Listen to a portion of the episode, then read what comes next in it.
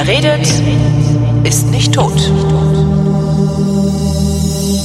Willkommen zum Geschichtsunterricht der Koproduktion von Vrindt und DLF Nova und wie immer mit Matthias von Hellfeld. Guten Tag. Sei gegrüßt. Heute 100 Jahre Frauen, nee, nicht 100 Jahre Frauenhandel, 100 Jahre Kampf gegen den Frauenhandel.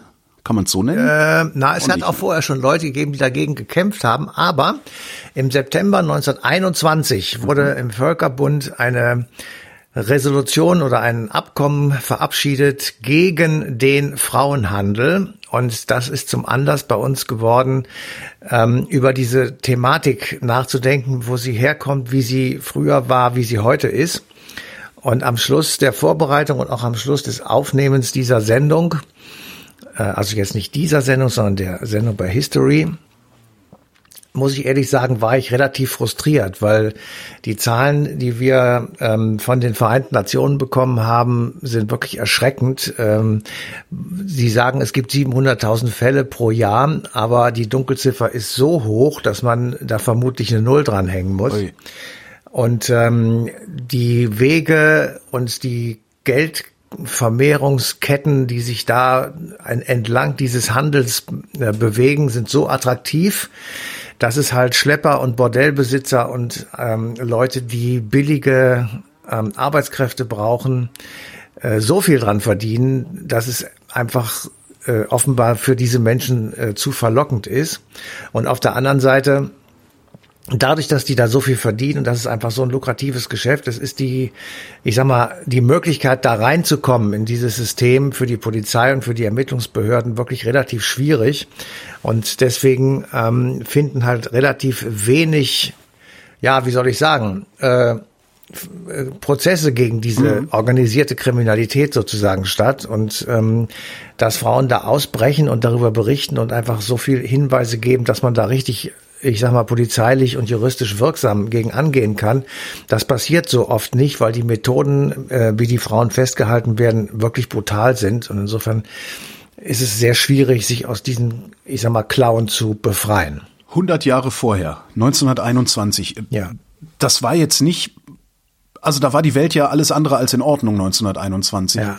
Ähm, und jetzt würde man ja äh, denken, dass äh, damals ne, die Kaiserzeit war gerade vorbei. Äh, mhm. Also die die die Welt wurde im, im Wesentlichen autoritär regiert von Männern. Wie kamen die da drauf, damals sich dieses Problems anzunehmen?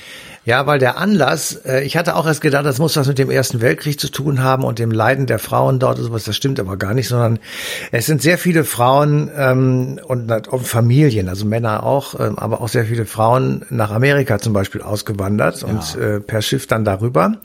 Und dort sind sie unter falschen Versprechungen und äh, teilweise auch durch Gewalt äh, in Dinge gezogen worden, die ähm, ihnen nicht, also wo sie nicht wussten, dass sie da hinkommen. Also das ist natürlich einerseits Prostitution, aber andererseits auch schlecht oder sogar gar nicht bezahlte Arbeit im Haushalt auf Feldern, äh, wo man halt Frauen einsetzen konnte, denen man per se unterstellte, keine gute Ausbildung zu haben und die Sprache nicht zu können. Und diesem offenbar massenhaften Phänomen, in Anführungsstrichen, das sich da in dieser Zeit, also Anfang des 20. Jahrhunderts, zeigte, hat sich der Völkerbund ähm, eben mit einer solchen Resolution sozusagen zur Wehr gesetzt. Das ist im Übrigen nach Gründung der Vereinten Nationen nach dem Zweiten Weltkrieg ein zweites Mal passiert. Da wurde das Ganze dann noch ein bisschen ausgeweitet und etwas mehr definiert, aber im Grunde genommen ähm, war das Problem tatsächlich der Handel mit Frauen. Also dass Frauen als Ware genommen wurden, um sie irgendwo an einem Ort der Welt zu irgendetwas zu zwingen unter schlechten Umständen. Schlecht bezahlt, körperliche Ausbeutung, ähm, sexualisierte Gewalt. Das sind so die drei Dinge, die man auch heute noch feststellen kann. Und wenn, da wir ja eine Geschichtssendung machen, muss ich einfach sagen, äh, solange Menschen ihre Geschichte aufgeschrieben haben, mhm. so lange finden wir Hinweise auf exakt dieses Benehmen. Ähm, ich, also ich will jetzt nicht wirklich nicht mit dem Raub der Sabinerinnen anfangen. Das ist ja noch eine Geschichte, die einigermaßen vernünftig ausgegangen ist, aber da stand letztendlich dasselbe dahinter, ja. Die Römer gründen ihre Stadt 750 vor Christus. Sie stellen fest, jedenfalls der Legende nach, es gibt zu wenig Frauen, bedeutet, wir haben keine Kinder oder nicht genügend. Sie machen eine große Fete, locken ihre Nachbarn nach Rom und während die Fete läuft und alle betrunken sind, äh, verschleppen römische Krieger die Frauen der benachbarten Sabiner. Und äh, diese Frauen werden an römische Männer vergeben und verheiratet, in Anführungsstrichen. Das gab es damals so nicht, aber sie werden jedenfalls machen mit ihnen Kinder, gründen Familien.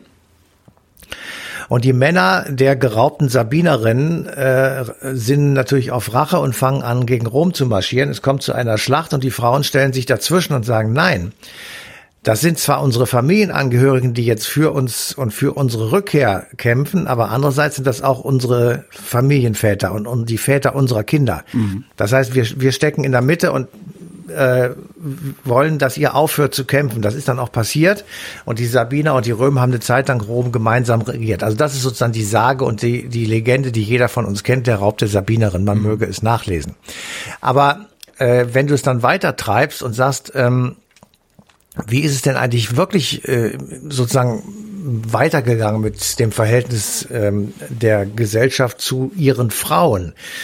Da muss man einfach sagen, äh, und das ist jetzt für einen Mann zu erzählen wirklich schwierig, weil es tatsächlich, ähm, ich kann nichts dafür, ich war nicht dabei, aber es ist schon auch in der Rückschau äh, furchtbar. Ich meine, wenn wir ehrlich sind, profitieren wir Männer heute noch davon, wie es all die Zeit, wir, wir sind jetzt erstmal bei der Frauen Geschichte. gelaufen wir sind jetzt erstmal bei der Geschichte. Ja, ich wollte dir nur, ich wollte dir nur ein bisschen einen Steigbügel hinhalten. Ja, aber ich, äh, das, den nehme ich nicht an, weil ich tatsächlich, äh, also wenn man sich das zu Ende durchdenkt, ist das natürlich über viele Jahrhunderte. Ja, ja eine absolute Katastrophe gewesen. Und insofern ähm, muss man wirklich sagen, also natürlich profitieren wir davon. Ich weiß schon, was du sagen willst, aber es ist jetzt auch nicht nur in Europa so gewesen. Also es gibt in der Zeit in Amerika vor Kolumbus, also sagen wir ungefähr bis zum 16. Jahrhundert, ähm, 15., 16. Jahrhundert, bei den Inkas, bei den Azteken, bei den Mayas äh, Berichte darüber, dass Frauen äh, geopfert wurden, als Sklavinnen misshandelt und entrechtet wurden. Das gibt Geschichten aus Ägypten, aus Mesopotamien, aus Griechenland, äh, wo man also Entrechtung von Frauen zum normalen Alltag zählte. Ähm, Frauen wurden ausgebeutet. Da muss man dann hinzufügen, dass auch männliche Sklaven ausgebeutet wurden. Insofern ist das ähm, jetzt nichts geschlechtsspezifisches. Aber in Griechenland zum Beispiel, dem großen Vorbild unseres christlichen Abendlandes, ähm, war es so, dass die Ausbeutung der Frauen überhaupt erst ermöglicht hat, dass Männer von bestimmten Dingen freigestellt waren, weil ah. das die Frauen machen mussten mhm. und sie deshalb an den demokratischen Errungenschaften Athens teilnehmen konnten. Zum Beispiel sechs, sieben Tage lang einer Diskussion folgen mhm. und dafür auch noch Geld zu bekommen. Also dass da in irgendeiner Form Frauen außerhalb der eigenen vier Wände irgendetwas zu sagen hatten, das war vollkommen, äh, das, das ging überhaupt nicht. Dann haben wir auch schon in dieser Sendung darüber berichtet, dass die ersten Sklavenschiffe ähm, 1500, 1510 von Afrika nach Amerika, also Mittelamerika genauer gesagt, ähm, gesegelt sind. Mhm. Und dort waren natürlich sehr viele Frauen mit an Bord, die auch dazu da waren, das muss man aber alles in Anführungsstrichen sagen natürlich, die Zahl der zukünftigen Sklaven zu erhöhen, die nämlich jene Menschen ersetzen sollten, die durch die Kolonialherren, die aus Europa kamen, an deren von ihnen eingeschleppten Krankheiten verstorben sind. Und die konnten dann die Felder nicht mehr bewirtschaften, haben die Kolonialherren gesagt, ach, das ist ja gar nicht so schlimm. Wir haben ja noch ein paar Kolonien in Afrika. Mhm und holen uns die Leute jetzt einfach hier rüber. So sind die Schwarzen nach Amerika gekommen und ähm, mit allen Konsequenzen 500 Jahre später immer noch nicht vernünftig äh, integriert, wenn man das überhaupt sagen kann. Also ähm, wenn du eben gesagt hast, wir profitieren heute davon, ja, wir profitieren als Gesellschaft, als europäisches System davon, weil Frauen natürlich ähm, über viele Jahrhunderte in hohem Maße daran beteiligt waren, ähm, ich sag mal, den Reichtum Europas zu fördern oder erst überhaupt aufzubauen, weil sie eben verschleppt werden konnten, in Anführungsstrichen, weil sie missbraucht werden konnten, weil sie im Menschenhandel verstrickt waren und weil einfach Menschen wie ein äh, wie eine Ware von europäischen Kolonialherren hin und her geschickt werden konnten, um eben da oder dort zwangsweise Haus- oder Feldarbeit zu machen oder sexuell ausgebeutet zu werden und so weiter und so weiter. Also das ist eine Geschichte mit sehr, sehr langem Hintergrund und wenn man sie sich so ein bisschen aneignet, denkt man sich, mein Gott, mein Gott, äh, furchtbar. Wie, wie, ja, wie, wie kann man das, wie, wie kann man sowas mit äh, ja nur halbwegs Geistes- und Herzensbildung überhaupt zulassen? Das finde ich so faszinierend daran, weil wir ja im Grunde zumindest hier in der westlichen Welt, wir hätten ja vermutlich Mittel, dem irgendwas entgegenzusetzen, aber ich habe nicht das Gefühl, dass das über so Sonntagsreden hinaus passiert. Naja, ich habe ja am Anfang gesagt, also das ist, also ich gebe das nur wieder. Ich bin ja, ja, selbst nicht Ermittler und so, das kann ich also nicht beurteilen. Aber was gesagt wird, ist, dass das ein sehr enges Netz ist und dass die Leute, die darin verstrickt sind, schon genau wissen, ähm, dass sie sozusagen dicht halten müssen.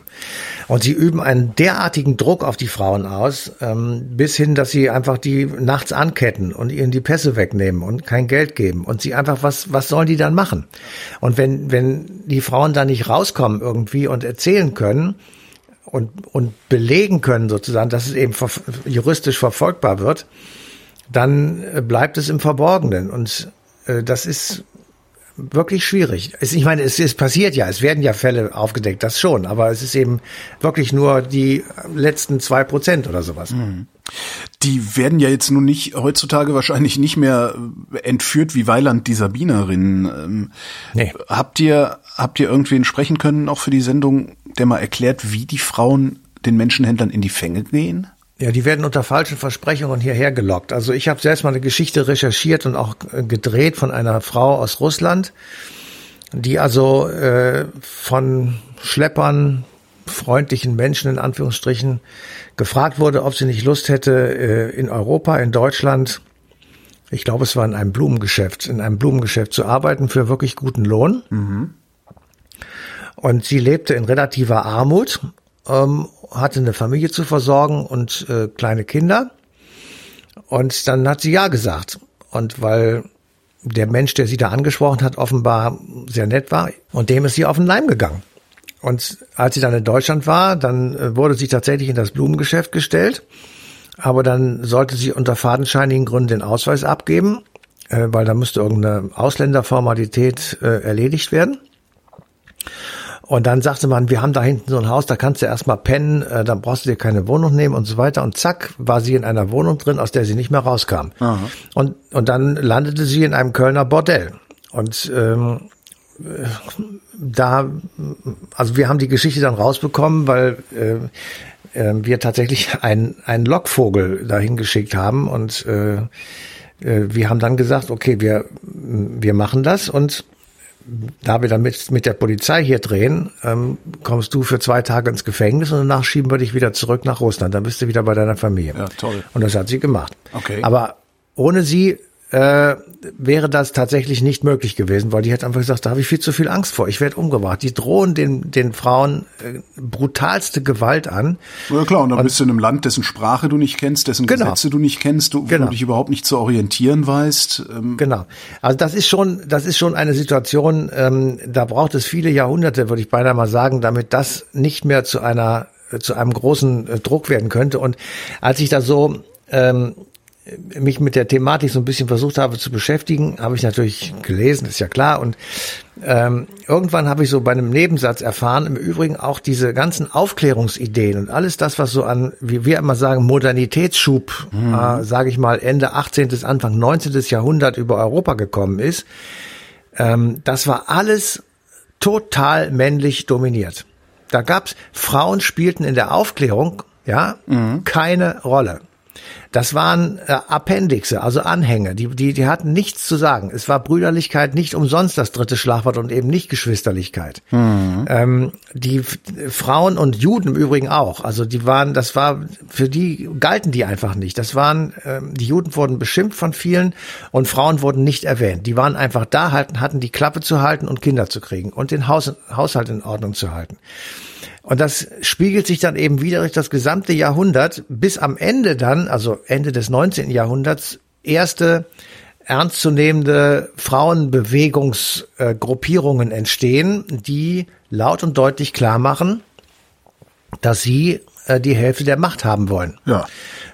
Äh, zu Recht. Und ähm, das haben die Männer natürlich äh, weitestgehend abgelehnt, bis einschließlich zu dieser völlig männerdominierten, faschistoiden Wahnsinnigkeit des Dritten Reiches. Und äh, selbst bis weit in die Bundesrepublik-Geschichte hinein war es üblich, ja, also bis in die 70er Jahre hinein war es üblich, dass wenn eine Frau arbeiten gehen wollte, der Mann dem zustimmen musste. Ja. Wenn eine Frau ein Konto auf der Bank, muss ich, muss ich mir überlegen, ein Bankkonto eröffnet, dann musste der Mann unterschreiben. Mhm. Also ich meine, das war in der Bundesrepublik in den 70er. Das ist ja heute noch. Ich meine, Abtreibungsparagraf 218, wenn du dir das anguckst, äh, wer da im Wesentlichen dafür plädiert, dass das Ding ein Straftatbestand bleibt. Also ich sehe da im Wesentlichen Männer, die über die Körper der Frauen bestimmen wollen an der Stelle. Ja, vor allem Popen.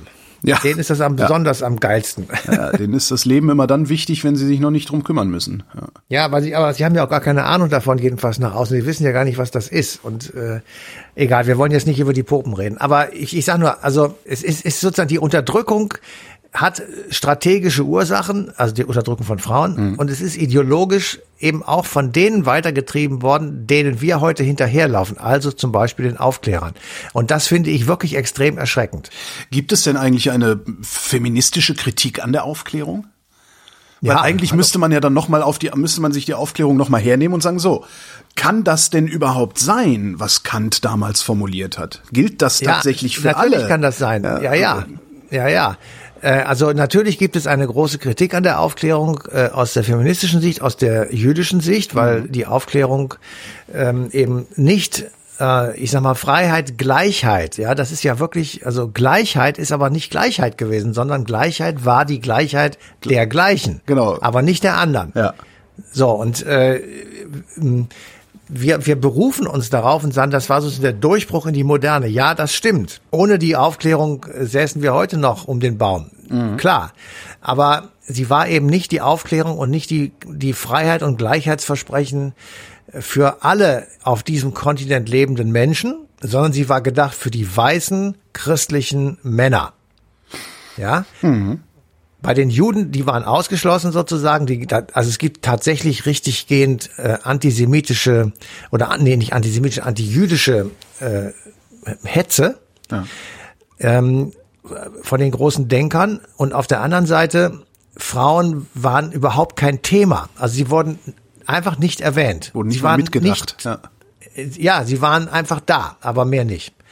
Und insofern war das eine männliche äh, Aufklärung, eine männliche Revolution, die natürlich für die Gesellschaft viel Tolles hervorgebracht hat und ohne die könnten wir so auch gar nicht richtig leben. Aber im Grunde genommen muss man einfach diese beiden Kritikpunkte wirklich häufig und deutlich sagen. Ja, ja, dringend. Ich meine, du siehst ja auch alleine, es gibt ja, da lachen sich ja immer alle so, was heißt alle, rechts außen lacht sich ja dann immer gerne kaputt über äh, Genderforschung. Aber wenn du da mal reinguckst, es gibt halt, äh, es gibt ja auch Gendermedizin, stellt sich irgendwann raus, ach guck mal, alle medizinische Forschung ist im Wesentlichen auf den männlichen Körper ausgerichtet ja. und gar nicht auf den weiblichen Körper. Ja, das, weil der weibliche komplizierter ist. Ja, und weil er halt einfach auch nicht mitgedacht wird, immer noch nicht wirklich mitgedacht wird. Das ist, äh, ne? Und das ist Nein, der weibliche Körper ist komplizierter. Das ist einer der, der Gründe. Also er wird mitgedacht. Ja, aber man kann ja trotzdem Forschung dran machen. Und nicht ja, so, das wirkt natürlich. für den Mann, dann schmeißen wir es der Frau auch rein und wenn die plötzlich umfällt, hat sie halt Pech gehabt. Ja, genau. Das ist das Problem. Es ist einfach teurer und ähm, es dauert länger. Und ich sage jetzt einfach mal, das Herstellen des Impfstoffs gegen äh, Covid-19, ähm, das war, da hat die ganze Welt drauf gewartet und da haben die einfach, also ich, ich unterstelle denen jetzt überhaupt nichts Böses und keine bösen Absichten, ganz im Gegenteil, aber da wurden halt äh, Tests gemacht und Forschung betrieben eben an äh, männlichen äh, Probanden sozusagen oder an männlichen Strukturen. Hm. Ähm, aber es ist tatsächlich so, wie du sagst, das habe ich auch gehört und ich äh, habe da auch in meiner Familie Wissenschaftler, die sich damit beschäftigen. Also es ist so, wie du sagst, und es ist eine einzige Katastrophe. Das macht mich wirklich völlig bekloppt. Und äh, das tatsächlich ist es immer noch so, dass Frauen ähm, natürlich mittlerweile in Deutschland und in Europa viel, viel mehr zu sagen haben als jemals zuvor. Das ist richtig. Aber es ist immer noch so, dass der Lohn nicht überall gleich ist, dass sie immer noch nicht richtig anerkannt sind bei vielen Menschen. Und wenn du dich heute an die Theke einer Kneipe in Köln setzt und ja. mal über Frauen zuhörst, da drehst du völlig ab, weil das ist, ähm, das ist. Das ist ja nur mal, das findest du ja im Internet erst recht. Also da organisieren sie sich ja dann sogar die, die Männerrechtler und wie sie alle heißen, ähm, die, wo du, wenn du lange genug zuhörst, einfach merkst, okay, ihr, euch geht's nicht um, um Männer, sondern euch geht's gegen Frauen. Das ist, das, ja. ja, das ist halt ein Kulturkampf und der ist schon sehr, sehr alt. Und vielleicht, wenn er in der Aufklärung schon angefangen hätte, wären wir heute auch schon wesentlich weiter. Also ich sag mal so, äh, wenn in der Aufklärung äh, das Postulat Gleichheit für die Geschlechter gegolten hätte ja. Und wir vermutlich oder wir vielleicht wirklich sagen würden Freiheit, Gleichheit, Geschwisterlichkeit, das klingt zwar nicht so schön, aber immerhin, mhm. ähm, und nicht dann, was immer hinterher gesagt wird, ja, Brüderlichkeit bedeutet ja äh, beide Geschlechter ja, natürlich und so sage ich klar. Die Frauen sind mit gemeint, ne? Ist, ja, sehe ich genauso. Also wenn das, wenn das ähm, also richtig gedacht worden wäre, dann hätten wir natürlich jetzt schon auch eine andere Situation. Also das ist jetzt 200 Jahre her und ähm, wir haben unsere Gesellschaften in den letzten 200 Jahren schon sehr stark an den Idealen ausgerichtet. Und insofern wäre das eben auch ein drittes Ideal oder ein weiteres Ideal, was dann jetzt auch 200 Jahre alt wäre und was das hätte schon eine größere Bedeutung gehabt. Allein die ganzen so, Verfassungen, die danach geschrieben worden sind, genau. wären anders geschrieben worden. Und genau. Ja, ja, das. Äh genau. So muss man jetzt äh, wirklich konstatieren, ähm, sind Frauenrechte wirklich Stück für Stück und hart erkämpft worden. Und das hat jetzt, ähm, ich hatte auch mal so etwas flapsig gesagt, na ja, die beiden Kriege, die im 20. Jahrhundert gewesen sind, haben natürlich Frauen ähm, in die Arbeit gebracht, ja. weil die Männer weg waren. Ähm, und äh, ich habe auch immer gehört von, das war auch bestimmt bei vielen Frauen so, die gesagt haben, ich lasse mir das nicht mehr wegnehmen hinterher. Mhm. Aber es war eben so, dass zumindest beim Ersten Weltkrieg, der ja 1918 beendet wurde und 21 war dann dieses Abkommen, im Ersten Weltkrieg war klar, dass Frauen ihren Arbeitsplatz wieder zurückgeben mussten, wenn die Männer von der Front zurückkamen. Ähm, das war ja im Ersten Weltkrieg sehr viel mehr der Fall als im Zweiten. Da waren sehr viel mehr Tote und viel mehr Leute lange in Gefangenschaft. Die letzten mhm. sind 1955, also zehn Jahre später rausgekommen. Das heißt, in der Zeit haben sich Frauen natürlich nach dem Zweiten Weltkrieg doch noch ein bisschen anders etabliert ähm, als eben nach dem Ersten Weltkrieg. Aber wer es noch nicht getan hat, möge es tun. Bei YouTube, ich sag mal, Tagesschau-Filmchen, und da gab's ja nicht, aber irgendwelche Fernsehkamerafilme oder aktuelle Kamera gab es auch noch nicht. Doch, die gab es, glaube ich, schon. Tagesschau gab's Jedenfalls schon, ne? Straßenumfragen äh, über Frauen äh, auf dem Marktplatz in Wuppertal oder so. Da gibt's diese klassischen Männer mit Hüten und mhm. Krankenkassenbrillengestellen, die meistens eine Zigarette in der Schnauze haben und einen Scheiß erzählen, dass du wirklich irre wirst. Ja.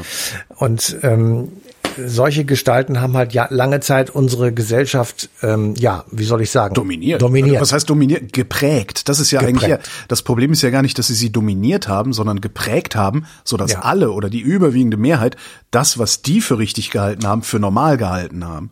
Das siehst du ja an den Rückzugsgefechten, die da heute an, an allen Ecken und Enden geführt werden, wenn du einfach sagst, Moment mal, nur weil ihr euch dran gewöhnt habt, heißt das noch lange nicht, dass es normal zu sein hat.